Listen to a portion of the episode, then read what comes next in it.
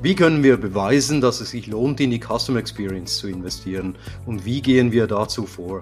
Willkommen zu einer weiteren Ausgabe von Beyond CXM, Customer Experience Management weitergedacht. Mein Name ist Daniel Renkli, Marketing und CX gehören zu meinen Passionen. Mit diesem Podcast und der in den sozialen Medien fortgeführten Diskussion will ich zusammen mit meinen Gästen das Thema Customer Experience Management weiter beleuchten und weitertragen aus der, C aus der bestehenden CX-Community hinaus. Zu Gast bei mir ist heute Dr. Maxi Schmidt, Principal Analyst beim renommierten Research- und Consulting-Unternehmen Forrester. Herzlich willkommen, Maxi. Dankeschön, Daniel. Also Maxi, du bist Principal Analyst im Range eines Vice Presidents bei Forrester und fokussierst dich auf das Thema Customer Experience. Du hilfst Unternehmen dabei zu verstehen, was nötig ist, um Kundenerfahrungen zu schaffen, zu verbessern und aufrechtzuerhalten, um so die Loyalität und das Geschäftswachstum zu fördern. Außerdem hilfst du Unternehmen, Insights über ihre Kunden zu gewinnen. Promoviert hast du in Betriebswirtschaft zum Thema Überwachung der Kundenbetreuung durch Kundenzufriedenheit und Kundenbindung. Zudem bist du eine erfahrene Hochschullehrerin, Autorin und Speaker an Events. Maxi, magst du noch etwas mehr über dich erzählen? Also, du hast ja jetzt schon viel über mich gesagt, beruflich, um vielleicht privat, wen es interessiert. Ich bin jetzt Nachbarin von dir, Daniel, seit anderthalb Jahren in die Schweiz gezogen und ähm, es ist sehr, sehr interessant ähm, aus der deutschen Kultur. Dann war ich in der amerikanischen Kultur für zwölf Jahre, jetzt bin ich in der Schweizer Kultur. Und das zu sehen ist super interessant, weil man natürlich auch immer anfängt, sich selbst zu hinterfragen was ja auch ein wichtiges Thema ist ne, für unsere Entwicklung. Also das ist vielleicht jetzt quasi im, im, im in dem, was ich im Moment so ein bisschen im Kopf habe, dieses, dieses Kulturen verändern, äh, den Blickwinkel, den wir haben. Ja, das ist bestimmt spannend. Ja, kennengelernt haben wir uns ja am äh, CX-Forum in Biel vor eineinhalb Jahren, wo wir beide auf der Bühne standen genau. und du mich mit einem Vortrag mit dem vielsagenden Titel raus aus der CX-Falle beeindruckt hast. Ja, genau. Es ging um Dinosaurier und Vögel. Ja, genau. Lange her, aber ja. höchste Zeit für diesen Podcast jetzt. Ja, zur ersten Frage, Maxi. Äh, laut dem Forrester Report The State of Customer Obsession verzeichnen kundenorientierte Unternehmen ein 2,5-fach höheres Umsatzwachstum und ein 2,2-fach höheres Wachstum bei Rentabilität, Kundenbindung und Mitarbeiterengagement als nicht kundenzentrierte Unternehmen. Ihr schätzt aber auf der anderen Seite, dass etwa 80 Prozent der Unternehmen die Bereitstellung eines großartigen Kundenerlebnisses nicht als wesentlichen Bestandteil ihrer Brand Identity betrachten. Woher kommt diese Ignoranz? Ich denke, es findet da viel Nabelschau statt.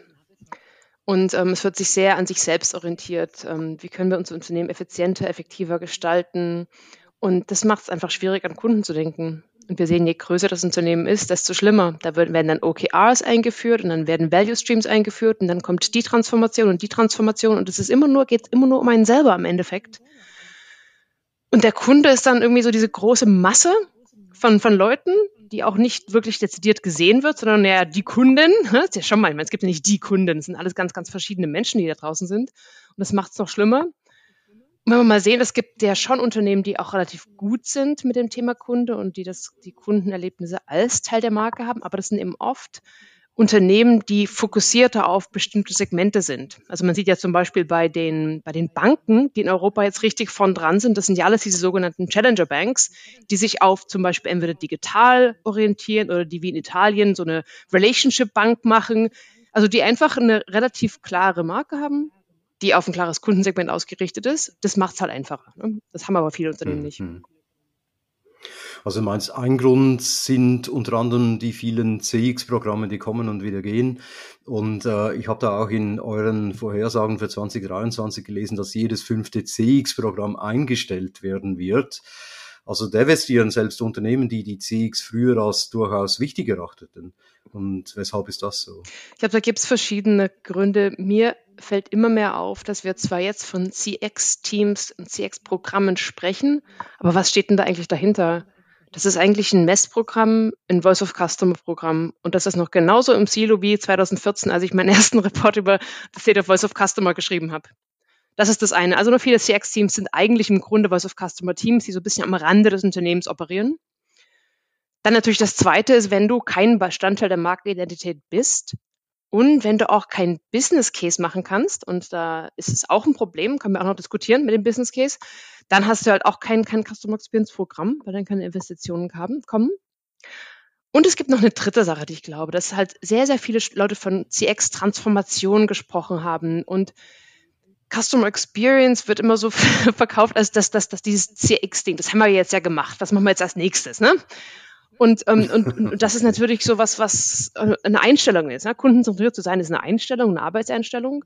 Und da kann man eben nicht jemanden in Mittelmanagement für CX verantwortlich machen und dann erwarten, dass es das irgendwie klappt, dass das Unternehmen sich mhm. ganz magisch verändert. Das sind so drei Gründe, die mir, mir sehr stark im Kopf, Kopf sind in, als, als Grund. Ja, ich glaube, das ist einer der wesentlichen Fehler, dass viele meinen, sie könnten äh, CX einfach wegdelegieren an irgendjemanden, der dann eben für ein CX-Programm verantwortlich ist, beziehungsweise vielleicht eine ganze Abteilung, äh, die das dann schon irgendwie richten werden, ohne dass sie halt äh, entsprechende äh, Weisungsbefugnis haben. Ihr stellt ja auch fest, dass äh, die überwiegende Mehrheit der Unternehmen zunehmend undifferenziert ist und dass ihr CX-Indexwerte sich im, dass ihre CX-Indexwerte sich im Mittelfeld bewegen, während eine Handvoll führender Unternehmen ihren Vorsprung auf die Konkurrenz ausbaut. Woher kommt das? Also der CX-Index, den du da ansprichst, ist ja unsere Art bei Forrester, wie wir die Customer Experience Qualität messen. Wir fragen Kunden, ob sie die Erlebnisse mit Unternehmen ähm, einfach finden, effektiv und ob sie sich dann gut fühlen, also ob das emotional ansprechend war und merken dann wirklich sehr, sehr stark, dass da die Differenzierung ähm, nachlässt. Also wir haben ungefähr ein Viertel oder so der Unternehmen, die relativ schlecht waren, verbessern sich, aber die Hälfte der Unternehmen, die relativ gut waren, bleiben gleich oder werden auch ein bisschen schlechter. Man kann also sehen, dass es dann mehr so zur Mitte hingeht. Ich denke, das ist ja gefragt, warum das so ist. Ich denke, das ist auch genau eine Folge dieses CX ist ein Projekt Syndroms und das, äh, wir machen eigentlich ein bisschen Voice of Customer am Rande des Unternehmenssyndroms, das wir gerade schon besprochen hatten. Keine, es findet halt keine wirkliche Umdenke, herau, Umdenke statt ähm, der Arbeitsweise um den Kunden herum, ne? sondern es wird immer so, ähm, äh, es, wird, es, wird, es werden Probleme identifiziert, die Kunden haben, die sie eigentlich nicht hätten, wenn wir von vornherein kundenorientierte Entscheidungen treffen würden als Unternehmen. Das trifft bestimmt in vielen Fällen zu, ja. Ja, jetzt zum äh, Schwerpunkt dieses Podcasts. Wie können wir beweisen, dass es sich lohnt, in die CX zu investieren? Ich habe gelesen, dass 54 Prozent der CX-Profis, also auch in einem Report von euch, äh, mit welchen ihr gesprochen habt, Mühe bekunden damit, den ROI ihrer Projekte zu beziffern. Was läuft hier schief?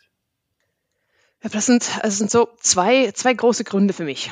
Das erste ist einfach ein Datenproblem. Das muss man auch wirklich ansprechen.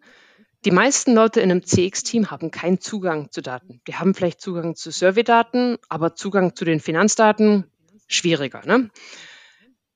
Aber auch insgesamt, wenn man die Daten anguckt, selbst die Survey-Daten, auf die sie Zugang haben, die Datenqualität ist relativ schlecht. Also die Surveys zum Beispiel, die Umfragen, die Customer Experience Scores, die wir haben, gibt es nur von wenigen Kunden, wegen der, wegen der Response Rates, die gering sind. Und auf der anderen Seite die Daten, die wir brauchen, natürlich für den finanziellen Impact der Customer Experience Verbesserung, die sind auch schlecht. Viele Unternehmen haben ja überhaupt nicht die Daten, was kostet es eigentlich einen Kunden zu, Cost, Cost to Serve für einen Kunden oder der, die, der Customer Lifetime Value oder so eine, so eine Sache wäre ja toll, wenn sie das hätten, haben sie aber nicht. Also das ganze, das ganze Thema Daten und Datenqualität, aber auch an Zugang zu Analytics-Ressourcen, die die Teams nicht haben. Das heißt, das macht es schon mal schwerer, überhaupt den Case äh, zu, zu, zu, zu, zu, zu machen, rein analytisch. Und das Zweite dann ist aber auch, dass ähm, ich schon öfter gesehen habe, dass Leute zu mir kommen und sagen, die glauben uns einfach nicht. Wenn immer wir hier kommen mit unserem Case, sagt irgendjemand, naja, diese Annahme da, ach, ob das jetzt richtig ist, kann man da nicht noch mal ein bisschen mehr forschen und so. Das, mm, mm. also es gibt auch so ein bisschen dieses, dieses, diese, diese, diese, diese interne Hürde, dass der, der Business Case für CX auch nicht geglaubt werden will, geglaubt wird. Mhm. Er wird für höhere, werden höhere, höhere Standards angesetzt für Customer Experience Business Case und es herrscht also eine Skepsis. Und das ist natürlich eine, Datenqualität, Analysequalitätsprobleme und die Skepsis zusammen macht es natürlich einfach sehr, sehr schwer, da wirklich am Endeffekt einen glaubbaren Business Case oder einen, einen, einen, einen ähm, Business Case äh, zusammenzustellen, den Leute gern glauben. Ja, das äh, kann ich mir vorstellen. Ist natürlich ähm, eine ungünstige Konstellation, wenn da beides zusammenkommt. Wie sollten wir denn vorgehen, um das richtig zu machen, um den ROI aus dem äh, CX-Management, auch ROCs oder Return on Customer Experience genannt, für alle sichtbar zu machen? Hier geht es in erster Linie einmal darum, den ökonomischen oder die ökonomischen Werte aufzuzeigen. Äh, zu den anderen, die wir äh, oder die für Kunden wichtiger sind, kommen wir ja später. Mhm. Also natürlich, wenn ich gerade zwei Probleme genannt habe, die Daten sind nicht gut, also es ist schwer, den Business Case wirklich zu machen und dann wird er nicht geglaubt. Das ist ja das Erste, was wir uns überlegen müssen. Also der Business Case, den wir machen, muss messbar sein, aber er muss auch relevant sein. Das heißt, wir müssen erstmal anfangen, uns an den unternehmerischen Zielen zu orientieren und dann zu sagen, was sind denn eigentlich diese Business Case Hebel, die ich gerne, an die ich gerne anschließen möchte? Und da muss man Beziehungen knüpfen, um die Daten zusammenzubekommen und die Analyse, ähm, die Analysekapazitäten auch zu bekommen. Ne? Und das ist, das ist ein was. Das andere sind aber auch noch zwei Sachen, die, die denke ich, sind genauso wichtig. Und zwar dezidiert fordern, welche Daten und Ressourcen man eigentlich braucht, um den Business Case zu machen. Es kann ja nicht sein, dass, dass das Unternehmen sagt, machst du bitte mal einen Business Case, aber wir haben jetzt keine Daten über Kunden und deren Verhalten und was sie jetzt machen und wie viel die wert sind. Das ist ja, macht, das beißt sich ja die Katze in den Schwanz, das macht keinen Sinn. Da muss man aber eben auch sagen, ja, ich kann gerne einen Business Case machen.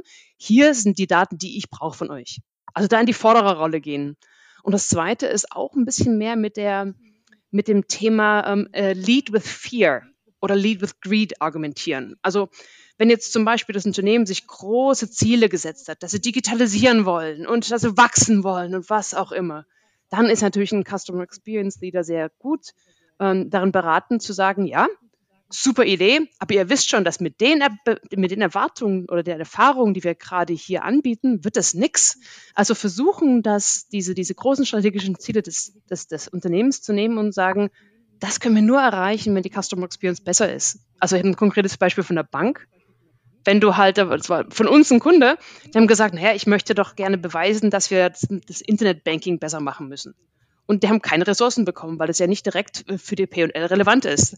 Haben dann aber gezeigt, dass natürlich die Kunden, die sagen, das, was macht denn ihr da? Was sieht denn das digital alles aus? Im Internetbanking ist ja schrecklich, dass die auch weniger bereit waren, mehr digital mit der Bank ähm, äh, zu machen.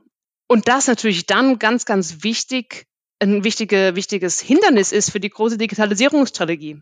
Also du kannst sehen, dieses Customer Experience eben an diesen Unternehmenszielen ähm, äh, festzumachen, aber nicht über den, über den Nutzen zu argumentieren, sondern über den potenziellen Schaden, wenn man die Customer Experience, wenn man nicht investiert und weiterhin schlechte ähm, Erfahrungen, wenn die Kunden weiterhin schlechte Erfahrungen haben. Ja gut, im äh, besten Fall kann man das tatsächlich mit äh, Zahlen zeigen. Und du hast jetzt äh, zweimal von schlechten Daten oder nicht vorhandenen Daten ge gesprochen.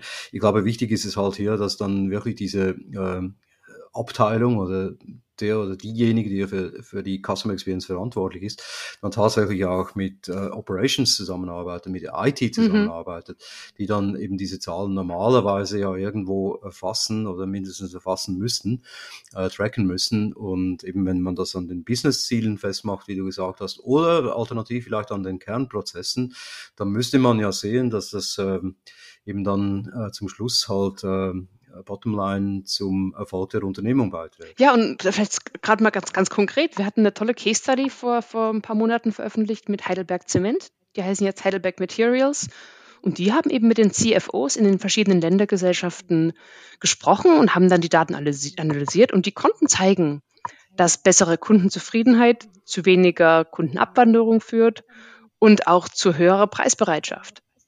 Ja, das ist, es gibt wirklich, es gibt ja diese Links. Man muss eben nur die Zeit, die Ressourcen und die Daten haben, um das ähm, beweisen zu können. Genau. Es gibt diese Links, äh, wie du richtig sagst, und du hast jetzt äh, zwei, dreimal so ein mögliches KPI erwähnt, beispielsweise Cost to Serve, Customer Lifetime Value oder jetzt gerade die äh, Customer Satisfaction oder Kundenzufriedenheit auf gut Deutsch. Entschuldigung. Und auf der anderen Seite gibt es wahrscheinlich noch diverse andere äh, gute Metriken, KPIs, äh, die man zur Messung oder zur Beweisführung äh, quasi heranziehen könnte. Hast du da noch Ideen? Ich meine, viele reden da immer vom NPS, äh, das finde ich ein bisschen billig. Teilweise nicht, dass ich den jetzt äh, völlig schlecht machen will, aber das kann es ja nicht sein, dass das der einzige oder dass das ähm, ja das einzige KPI ist. Ja, der NPS, ne? Ähm der bietet sich nicht so richtig an. In vielen Fällen, weil er ein bisschen ähm, äh, noisy ist. Jetzt weiß ich nicht, wie ich das auf Deutsch am besten sage. der ist einfach ein bisschen, der ist halt sehr, sehr, sehr, sehr, sehr generell, sehr breit. Ne? Da sind viele Einflüsse drauf. Ähm, was wir gemerkt haben, ist, dass im Endeffekt aber die KPIs eine Sache sind. Das Wichtige, um so ein Business Case zu machen, ist irgendwie den einzuschränken.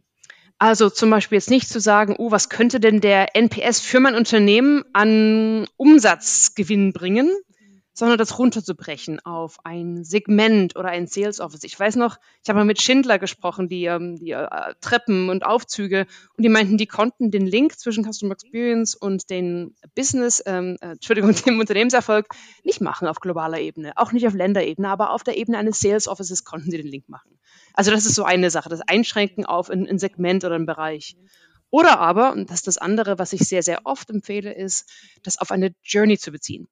Also wenn man jetzt eine Journey hat und sagt, was sind denn ganz konkret die Ziele des Unternehmens für die Journey? Zum Beispiel eine Beschwerde. Ne? Das Ziel eines Unternehmens für eine Beschwerde ist, dass das möglichst schnell bearbeitet ist und das nicht viel kostet. Das ganz, ganz einfach. Und dann kann man auch gucken, wenn ich jetzt zum Beispiel den Beschwerdekanal einfacher gestalte für Kunden, dann ist es auch einfacher im Endeffekt, das, äh, das, das, das zu bearbeiten. Und das Beschwerde ist jetzt natürlich ein bisschen eine spezielle Journey, ne?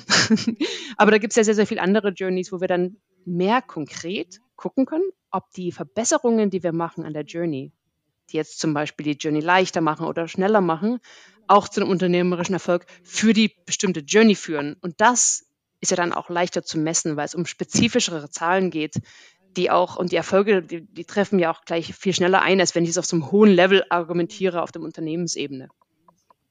Hm. Hast du noch weitere Beispiele? Ich meine, ähm, zu eben Metriken jetzt insbesondere. Also, meine, neben Cost to Serve könnte man jetzt in diesem Fall ja auch Time to Serve nehmen. Mhm. Also, wenn es eine Beschwerde gibt, äh, ich denke, da messen viele Unternehmen dann die Agenten auch dran, wie lange sie haben, um ein Problem zu lösen und dann hinten raus natürlich, ob der Kunde mit der Antwort zufrieden ist, ob der jetzt ähm, äh, uns weiterempfehlen würde etc., das dann wieder auf den NPS einzahlt. Aber was, was gibt's auf äh, vorgelagert noch an, an Metriken, die man jetzt äh, heranziehen könnte, um einen Business Case zu mhm. rechtfertigen. Also man, grundsätzlich braucht man natürlich diese zwei Arten von KPIs. Ne? Man braucht die KPIs, die uns helfen, die Qualität der Customer Experience zu messen. Und da kann man natürlich, man könnte theoretisch NPS benutzen, ist aber eigentlich keine Customer Experience Quality KPI, ne? ist Loyalty. Also zum Beispiel, äh, was besser geeignet ist, ist dann Zufriedenheit oder ist ähm, ähm, ähm, die Einfachheit äh, von, von, von, von, von dem, von, also Ease, Entschuldigung, von der Customer Experience. Solche Metriken halt auf der Customer Experience Quality Seite und dann auf der Seite von, dem, von den ähm, Business Benefits. Da empfehle ich eigentlich ein bisschen breiter zu schauen. Also da gibt es ja diese drei typischen Hebel, die man immer, immer, immer auch im Kopf hat, wenn man jetzt an ein Business denkt. Es gibt den Umsatz, ne, Topline, dann gibt es die Kosten, die dann ähm, die eben sich auf die Bottomline auswirken. Aber dann gibt es auch sowas wie die Widerstandsfähigkeit des Unternehmens. Und da fallen dann so Sachen rein wie ähm, ESG, also Sustainability, ne? Diversity fällt aber auch rein, Brand. Da fallen alle so Sachen rein, die strategisch sind für das Unternehmen, wichtigsten für das Unternehmen, aber nicht, nicht direkt auf äh, sich auf Umsatz oder Kosten beziehen. Und wenn man dann quasi auf der Qualitätsseite ein paar Metriken hat und auf der Businessseite ein paar Metriken hat, dann kann man anfangen zu gucken, ob da wirklich Beziehungen sind zwischen diesen beiden Metriken. Aber wie gesagt, ich empfehle trotzdem, das nicht auf der Unternehmensebene zu machen, sondern runterzubrechen auf ein Segment oder eine Geografie oder noch besser eine Journey. Ja, spannend. Ich meine, neben dem äh, ROX, eben diesem Return on Customer Experience, aus Sicht des oder der aus Sicht des Unternehmens zeigt, äh, dass es sich lohnt, in die Customer Centricity zu investieren, sollen wir auch einen klaren Mehrwert für die Kunden generieren. Wie lässt sich dieser erfassen? Ich meine, ich weiß, ihr, ihr sprecht ja oder ihr unterscheidet da von äh, Value of Customer und Value for Customer. Äh, und ich finde das ganz spannend, eben weil man ja damit dann eben auch den Wert, den man für den Kunden oder für die Kunden generiert, äh, in den Vordergrund rückt. Und wie lässt sich dieser erfassen? Kannst du dazu etwas sagen? Ich finde, das ist ein super wichtiges Thema. Da gibt es ja auch so ein, äh, das ist so eine gewisse Reziprozität. Also wenn ich jetzt als Kunde denke, da kommt nichts bei rum, dann investiere ich ja auch nicht in das Unternehmen. Das ist ja eine ganz normal, wie jede Beziehung läuft. Das haben wir nur ein bisschen vergessen, glaube ich, als Unternehmen, dass da sowohl die Kunden als auch wir was davon haben müssen. Es gibt so eine richtig coole, coole Sache, wie man über Beziehungen spricht. Und das ist, wenn beide unabhängig voneinander denken, dass sie eigentlich insgeheim Glück, mehr Glück haben, dass sie in der Beziehung sind, dann ist es eine tolle Beziehung. Ne? Also wenn jetzt zum Beispiel Daniel, du und ich, wir beide denken würden, Mann, dass der Daniel mit mir hier befreundet ist, finde ich ja super, habe ich ein Glück. Und du würdest denken, Mensch, die Maxi, ach, das habe ich ein Glück, ne? Das wäre die idealste Beziehung. Und so soll es eigentlich bei dem, bei dem Thema, bei dem Thema ähm, Kundenbeziehung auch sein. Aber das, das vergessen wir halt oft, ne? Ja, nee, äh, ich meine, man sagt ja auch, dass die, äh, also Kunden eigentlich dann einen Wert erkennen, wenn sie das Gefühl haben, dass sie weniger aufgeben, als sie bekommen, wenn sie ein Ziel in ihrem Leben oder in ihrem Unternehmen verfolgen. Genau, so definieren wir den, den Wert für den Kunden richtig. Ähm, ich glaube, dass, was ich jetzt in meinen, ich habe in den letzten vier, fünf Jahren dann das Thema ein bisschen mehr reingeschaut. Denn man kann ja sagen, ja, das ist ja schon aus den 80er Jahren, Value for Customer und so, ne? Aber das, das, das, das hat sich einfach nicht durchgesetzt. Wir haben es wieder vergessen. Wir waren am Anfang ja schon dabei, ne? Die Nabelschau, die führt dazu, dass Unternehmen denken, die sind die Helden. Die sind die Helden, die jetzt dem Kunden diesen Wert liefern. Hört man ja jetzt auch öfter, ne? We have to deliver value to customers. Ist natürlich totaler Quatsch. Kann man ja nicht, ne? Also man kann keinen Value an Kunden liefern. Genau. Und trotzdem sollten wir versuchen, mit dem Kunden Zusammenhalt Wert zu generieren. Äh, ich meine, es gibt ja auch diese Customer Dominant Logic, äh, die beispielsweise auch äh, Ähnliches sagt, was ihr da in eurem Papier oder in eurem Report ähm, das am besten gibt. Äh, es geht bei der Customer Dominant Logic letztendlich ja darum, eben äh, das Ökosystem des Kunden mit einzubeziehen und Werttreiber zu analysieren, um Leistungsangebote zu definieren, die zur kundenseitigen Zielerreichung beitragen. Also der Kunde ist eigentlich Initiator der unternehmerischen und kundenseitigen Wertschöpfungsprozesse. Genau, genau. Und ich ja. glaube, ihr geht da mit, mit eurem Vorgehen in eine ganz ähnliche Richtung. Ja, ich habe so das Gefühl, das sind da, da kommen so Leute mit dem gleichen Hintergrund zusammen. Also du hattest ja auch schon mal den Professor Brun bei dir im Podcast und der ist natürlich mit meinem Doktorvater äh, eng verbündelt, mit dem Professor Staus. Die haben zusammen auch veröffentlicht. Dann gibt es da auch eine ganze, ganze, ganze akademische Schule in, den, in, den, in, in Finnland, Schweden. Und da, aber was, was man trotzdem merkt, ist, dass das kein Mainstream-Denken ist. Also das Mainstream-Denken ist irgendwie noch so, der Kunde macht irgendwas und das Ziel des Kunden ist, eine Beziehung mit dem Unternehmen zu haben. Ne, das ist trotzdem noch der Mainstream-Gedanke. Und das ist aber natürlich nicht so. Der Kunde hat sein Anliegen und das Unternehmen spielt im besten Falle eine Rolle in diesem, ich nenne das, ich nenne das Value Network, äh, Wertschöpfungsnetzwerk, einfach um es ein bisschen zu unterscheiden von diesem sehr, sehr stark benutzten Begriff des Ökosystems, der ja auch manchmal ein bisschen missverstanden wird. ach, ich baue als Unternehmen jetzt mal ein großes Ökosystem. Ob das jetzt für Kunden orientiert ist oder nicht, ist da schon mal gar nicht mit drin. Deswegen geht es erstmal um das Kundenwertschöpfungsnetzwerk wo eben das Unternehmen, mit dem man jetzt zusammenarbeitet, ein kleiner Bestandteil ist. Zum Beispiel, wenn du krank bist, ist deine Versicherung, eine Krankenkasse natürlich ein Bestandteil dessen. Aber das ist doch nicht der wichtigste und einzige, einzige Bestandteil. Die Krankenkasse sieht das so. Die möchte gerne diese Beziehung mit dir, diese Zweierbeziehung mit dir optimieren. Aber für dich ist die Krankenkasse natürlich was Wichtiges, weil die das, das, das dafür sorgt, dass du dir das leisten kannst, krank zu sein. Ne? Aber dann gibt es den Arzt, dann gibt es die Familie, dann gibt es das Pharmaunternehmen, wo die Medikamente herkommen und so weiter und so weiter. Und dieses Netzwerk zu verstehen, ist die Herausforderung für uns. Und zu mhm. verstehen, dass wir als Unternehmen ein Teil, ein Bestandteil da drin sind und eine Rolle spielen, aber dass wir nicht der große Held des Kunden sind, mit dem der jetzt, äh, der, der, der, der da diesen, diesen Wert irgendwie generiert und dem, dem, dem wartenden, passiven Kunden jetzt den Wert übergibt. Ja, das ist ja einfach falsch, ne? Ja, klar, aus, aus, aus Sicht des Kunden müsste natürlich alles äh, ideal zusammenspielen, so dass ich letztendlich aus dem Netzwerk diesen Wert für mich generieren kann, ohne dass ich, ohne dass ich da irgendwelche Schnittstellen verspüre, ohne dass ich da irgendwo, äh, sagen wir, bei einem Unternehmen dann hängen bleibe, äh, die eben dann nicht weiterhelfen können. Also ich glaube, das müsste alles reibungslos funktionieren, damit ich da wirklich möglichst viel Wert spüre als, als Kunde. Aber das ist, dann ist gerade zu dem Punkt, ja, das, deswegen, deswegen möchte ich auch nochmal einfach, dass diese, dieses ganze, diese Deliver Value to Customers, das klingt ja so kundenzentrisch, ne? Aber ich möchte nochmal sagen, dass, dass der Kunde ist kein passiver Empfänger von Wert. Der Kunde agiert selber. Wenn jetzt zum Beispiel, wenn du krank bist, hörst du zu, was der Doktor sagt, mach, äh, Arzt sagt, machst du das, was, was der Arzt sagt. Ne? Der Kunde äh, agiert mit und, und interagiert mit verschiedenen Bestandteilen dieses, dieses Wertschöpfungsnetzwerks und der Kunde koordiniert ja auch. Der muss ja auch zum Beispiel jetzt die Diagnose vom, vom Arzt vielleicht zum Physiotherapeuten mitnehmen, noch ein bisschen was erklären und so weiter. Also die Rolle des Kunden, die unterschätzen wir. Und das ist eigentlich auch was, was ich gerne möchte, dass wir alle mitnehmen, gerade im Customer Experience Bereich, dass die Rolle des Kunden in der Wertschöpfung nicht unterschätzen dürfen. Das ist also nicht nur nicht nur Wert, Wertschöpfung ist eine Wahrnehmung des Kunden, sondern der Kunde ist auch aktiv in dieser Wahrnehmung. Da bin ich völlig bei dir, Maxi. Und, und zwar finde ich, dass eben die Kunden möglichst wenig da äh, selber in die Hand nehmen müssten. Also gerade bei dem Beispiel, das du jetzt gerade gebracht hast, ich meine, idealerweise würden die äh, eben die, die der, der, der Arzt, der Physiotherapeut, äh, die Apotheke, alle äh, so zusammenspielen, dass ich als Kunde mich eben nicht drum kümmern muss, dass ich da zwischendurch äh, selber agieren muss sondern dass das wirklich als einheitlicher Service äh, quasi erbracht wird. Genau. Und dann kann ich vielleicht dazu ganz noch kurz sagen, was, was ich so interessant finde, ist, wenn man jetzt, ich hatte ja gerade, da ging es ums Ökosystem, wenn man sich das Wertschöpfungsnetzwerk des Kunden zuerst anschaut, dann kann man schauen, wie kann ich denn da eigentlich meinen Platz verdienen quasi in diesem Wertschöpfungsnetzwerk. Wie kann ich denn der Arzt sein, der da drin ist, statt dem Arzt, der draußen ist? Und dann, dann kann ich angucken, kann ich dem Kunden auch helfen beim Koordinieren. Und das meine ich jetzt nicht irgendwie ganz hypothetisch, theoretisch, das passiert ja schon. Unternehmen, die das gut machen, können das. Zum Beispiel DBS Bank in Singapur. Die haben das Wertschöpfungsnetzwerk von einem Kunden angeguckt, der oder von einem, von einem Menschen, von einem Menschen angeguckt, der sein Auto verkaufen möchte oder ein Auto kaufen möchte, Secondhand. Und die haben dann gesagt, na ja, das ist ja interessant, der Kunde muss ja da Mensch, also mit einer Versicherung und mit einer Plattform und anderen Kunden und die Probefahrt und die Bank und es ist ja kompliziert. Da könnte man doch was anbieten. Und jetzt haben die eine Kooperation mit zwei ähm, Plattformen für Auto, Autoverkäufe gemacht und können halt für den Kunden was im, im, Ganzen anbieten, wo die sagen, hier kannst du die, die Probefahrten vereinbaren, hier kannst du dann am Ende, wenn, hier kannst du die Finanzierung machen, hier kannst du gucken, welche Autos es gibt und hier kannst du zum Beispiel dann auch äh, die, ähm, die äh, Papiere übergeben am Ende, wenn du dann den Vertrag abgeschlossen hast. Und das wird alles koordiniert von der Bank.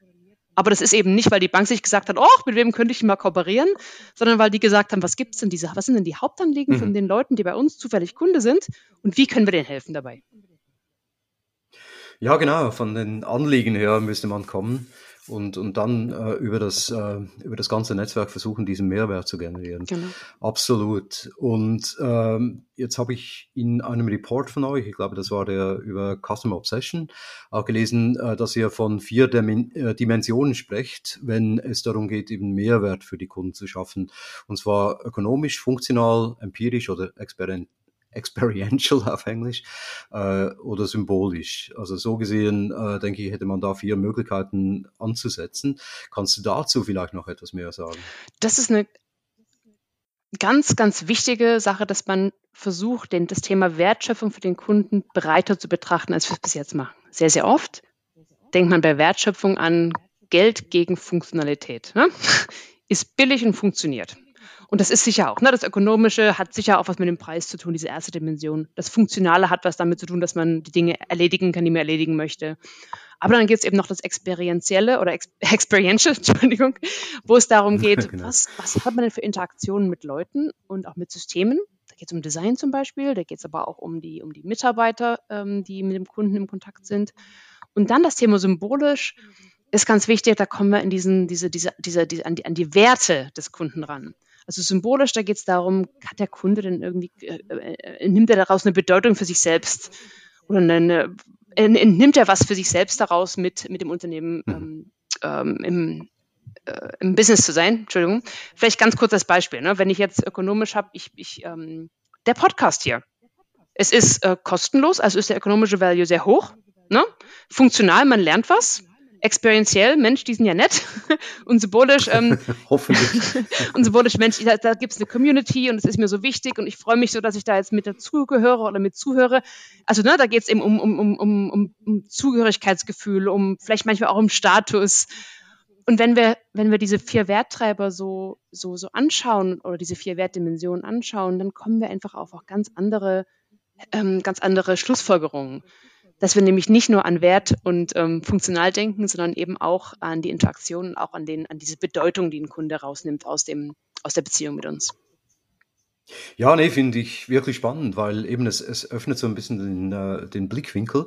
Wenn du jetzt in diesen vier Dimensionen denkst und das konsequent tust, äh, dann glaube ich, da kommen wir da viel besser eben zu dieser Wertgenerierung für Kunden. Genau, und dann kann man das dann auch messen. Ja. Ne? Das ist ja wieder das andere Problem, dass, dass ich werde oft gefragt, wie misst man denn das eigentlich mit dem Wert? Und die, die Antwort darauf ist, erstmal muss man verstehen, was denn die Kunden schätzen. das ist so ein bisschen die, ne, das, äh, die, die, die Problematik, dass wir versuchen zu messen, ohne zu verstehen. Und da, ähm, da kann ich auch gerne mal ein Beispiel nennen, äh, wenn du magst, von einem Unternehmen, das das super macht. Ähm, das geht eine Pensionskasse. Hester heißen die, die gibt die in Australien. Und die wissen zum Beispiel, dass die Kunden einen funktionellen Wert haben, wenn sie vorgesorgt haben. Deswegen ist eine Pensionskasse.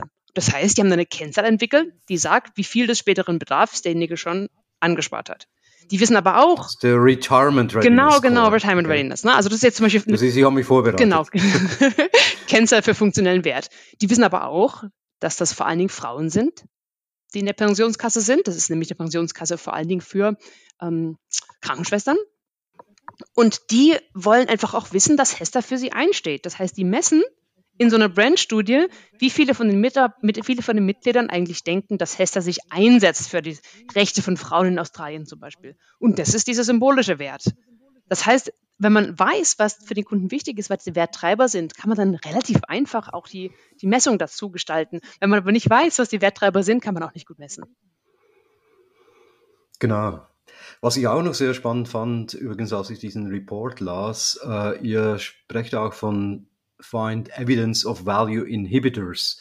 Also das heißt, äh, bewusst eben, um entsprechende Metriken zu finden, um Zielsetzungen zu definieren, mal gucken, was es da an Beweisen gibt, die eben zeigen, dass es auch ähm, eben in die gegenteilige Richtung gehen kann, wenn man es nicht richtig macht.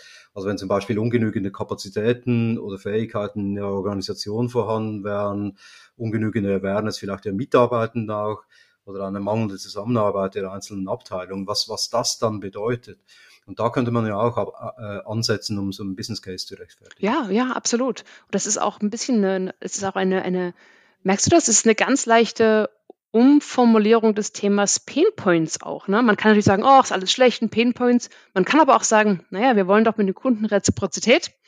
Na, die müssen Wert bekommen, damit sie auch uns Wert geben. Aber hier gibt es gewisse Stellen, wo wir einfach das verhindern wo wir Wert entweder aktiv zerstören oder, oder die Kunden daran hindern, Wert aus der Beziehung zu ziehen. Das liegt an den und den Sachen im Unternehmen. Das ist eine ganz andere Diskussion, als, als, als, als zu jammern, dass es schon wieder irgendwelche Painpoints gibt. genau. Ja, ich glaube, wir müssen da mal irgendwie ein Papier zusammenstellen mit äh, äh, guten Metriken, mit, äh, egal wie man das dann äh, irgendwie ob man das jetzt einem, einem Balance Scorecard zuordnet oder OKRs, äh, aber ich glaube, das, das würde sich lohnen, da mal ein bisschen was zusammenzutragen, um aufzuzeigen, was man alles messen kann, um eben so ein Business Case dann, äh, äh, der auch äh, Erfolg haben wird, eben äh, zu verfassen und so quasi das, äh, das Investment in die CX sicherzustellen. Ja, Stephanie ist ja auch Jetzt, mein, mein das ist ja ein großer Teil meines, meines Jobs, ja, über so eine Themen nachzudenken, was natürlich ja, genau, auch toll ist, dass man genau dass, dass es so Jobs gibt, muss ich auch zugeben. Ja, schön. Äh, ich möchte noch zu einem anderen Thema kommen, äh, bevor wir dann langsam äh, zum Schluss schreiten müssen. Forrester sagt, dass 80 Prozent der CX-Teams nicht über die nötigen Skills verfügen, um erfolgreich zu sein. Welche fehlen denn deiner Meinung nach? Also es gibt so ein paar ähm, Kern, Kernfähigkeiten, äh, wo ich jetzt ähm, überrascht bin, dass die fehlen. Und wenn ich sage, die fehlen, dann nehme ich das aus ähm, Umfragen. Also wir fragen auch diese Customer Experience Profis direkt selber. Was haben, was können denn eure Teams? Was habt ihr denn für Skills? Was habt ihr nicht für Skills? was jetzt rauskam bei unserer letzten äh, globalen Umfrage war, dass so, so, solche Kernfähigkeiten wie ähm, Design von Surveys, ähm, Daten, Storytelling und Journey Mapping nicht zu den Fähigkeiten gehören, die die Teams ähm, immer haben, sondern dass das zu Fähigkeiten gehören, die einige Teams, wenige Teams haben. Was natürlich ein Problem an sich ist. Ne? Und das Zweite sind so, so, so, so, so, größere oder breitere äh, Fähigkeiten wie zum Beispiel Design, aber auch Management. Ähm, wir, wir hören oft von Unternehmen, wo die CX-Teams erfolgreicher sind, wo die Leute ins CX-Team gekommen sind aus dem Geschäftsbereich die also das Unternehmen kennen, die wissen, wie das Unternehmen ticken, nicht so sehr aus dem, aus dem Market Research Bereich. Und das ist auch sowas, wo ich merke, dass da definitiv noch was fehlt im Sinne von, wie macht unser Unternehmen, wie funktioniert denn das, äh, was ist, was, was, wie läuft denn das, wie, wie machen wir, wie, wie, wie verdienen wir Geld, aber auch wie funktionieren wir operativ. Und sowas fehlt auch noch. Hm. Ja, ich denke, ideal wäre wahrscheinlich, wenn man diese Leute äh, zusammenbringen könnte. Leute aus dem Business, wie du gesagt hast, aber auf der anderen Seite eben Leute, die äh, Storytelling beherrschen, die äh, Design Thinker sind, etc. Äh, wenn man die beiden Kompetenzen irgendwie vereinen könnte in einer Abteilung, dann wäre das wahrscheinlich das A und O für eine gute Customer Experience. Und das sieht man. Ich, ich weiß noch genau, ich habe vor Jahren mal mit äh, äh B&O gesprochen. Das ist so eine so quasi so ein, ähm, ein Obi in, in, in England. Und das hatten mhm. die. Die hatten genauso ein Team. Die hatten ein Team, das bestand aus Leuten aus dem Business und aus Leuten, die sich mit, den, mit, dem, mit dem Voice of Customer und Customer Experience und Design auskennen. Das ist aber nicht, ähm, nicht, die, nicht die Normalität. Aber da, mhm. da ist definitiv, ich denke, ich stimme dir zu, da ist ein Ansatzpunkt, das zu verbessern, die Teamzusammensetzung zu, zu verbessern. Jetzt gibt es ja wahrscheinlich einiges an Ausbildungsangeboten in die Richtung, also ganz bestimmt zu Storytelling und Design Thinking. Aber liegt das vielleicht auch am Willen der Leute, dass die da nicht ähm, eben nicht, nicht, nicht wollen, dass die, die Weiterbildung nicht ähm, entsprechend gewichtet wird? Ich finde, dass Leute in der CX-Rolle sind, sind die, die das sind tolle Leute. Also ich meine, ich treffe sie ja ständig, jeden Tag. und das sind eigentlich meine Helden. Ne? Manchmal sagen sie, ja, Forrester und so Analysten, aber eigentlich sind das die Helden. Und das sind meine Helden und die sind, die sind sehr, sehr willig und die sind sehr interessiert. Aber meines Erachtens werden sie einfach auch oft in, in eine Position gebracht, wo es wenig, wenig Möglichkeit gibt, was zu bewegen. Ähm, so eine bisschen so eine Kopf gegen die Wand Position und natürlich kann man dann auch ähm, ausbilden und es gibt sicher Sachen wie zum Beispiel so Business Case, da haben wir ja auch eine Zertifizierung bei Forrester, ne? die, die, wo man noch besser sein mhm. kann. Aber ich glaube, man muss eben auch als, als in der CX-Rolle sehr, sehr genau schauen, wo man, wo man hingesetzt wird vom Unternehmen und ob man die Stelle jetzt äh, annimmt, wenn man jetzt zum Beispiel beim, Eingestell wenn man beim Einstellungsgespräch ist, ob das wirklich eine Stelle ist, wo man denn dann auch was bewegen kann. Oder ob das so eine, mhm. so eine Stelle ist, wo man am Ende einfach keine Freude dran hat, weil man immer wieder an die Grenzen des, des, des Mittel, Mittelmanagements stößt, indem man dann drin sitzt und man hat keine, keine, keine, keinen Einfluss im Unternehmen. Mhm. Ja, aus meiner Erfahrung würde ich sagen, dass die Leute wahrscheinlich tatsächlich eher diese Skills haben, äh, Storytelling, Design Thinking, äh, eben die, die Sicht auf den Kunden, Customer Journey Mapping, all das, was es halt braucht, um eben diese Customer Experience zu gestalten, aber vielleicht etwas zu wenig Sicht aufs Business. Mhm, ja. Also eben äh, die, die Bottomline sozusagen, ja. Ja, und dann kann man leicht, leicht naiv rüberkommen, ne? wenn man sagt, na ja, wir haben jetzt ganz viel Feedback bekommen, unsere Preise sind zu hoch, ne? sollen wir da vielleicht mal was machen? Ich meine, dann ist ja schon vorbei, ne? Wenn man also, genau. man muss schon. wir sind der und dann muss, ne? Und da muss man natürlich auch ein bisschen aufpassen, dass man, mhm. dass man weiterhin ganz konsequent die Kundenperspektive reinbringt. Denn das sind die CXler, das sind oft die einzigen, die das machen. Und wir hatten ja vorhin von der mhm. Nabelschau mhm. gesprochen. Das heißt, das braucht man. Man muss es aber auch in in, auf Wege machen, die diesen Leuten intern ermöglichen, zuzuhören. Also deren genau. Sprache sprechen ist natürlich das, das Mindeste, aber auch zu verstehen, wie man die überzeugt, ohne dass man ihnen jetzt sagt, ihr habt alles falsch gemacht die ganze Zeit, ne? Sondern wie man sagt, naja, das, also bis jetzt ist es so gelaufen, aber ich habe hier nochmal einen neuen Input und das wird sicher eure Entscheidung verändern. Also ja, das hängt Diplomatie. Alles, auch, ja, das hängt mit Diplomatie zusammen, aber auch mit der, mit der Kultur in einem Unternehmen. Äh, was, was braucht es da deiner Meinung nach äh, an, an Kultur, damit die Custom Obsession nicht nur ein Lippenbekenntnis bleibt? Eine kundenzentrierte Kultur, ne? Klingt logisch, aber was heißt das? Ähm, da geht es um Befähigung von Mitarbeitern und den Tools an die Hand geben. Aber das richtige Problem, Daniel, ist meines Erachtens, dass die Unternehmen denken, das haben sie schon. Was wir aber sehen, wir haben so Assessment, Customer Obsession Assessment. Und wenn wir das mit unseren Kunden machen, ist dabei Kultur viel Nachholbedarf. Und gerade als Customer Experience Person ist man natürlich super prekär platziert, denn man muss ja da am Top-Management ansetzen. Und das sind oft Leute, die die Kultur sehr beeinflussen, aber nicht gerade auch Feedback bekommen. Und den Feedback zu geben, ist nicht immer gerade einfach.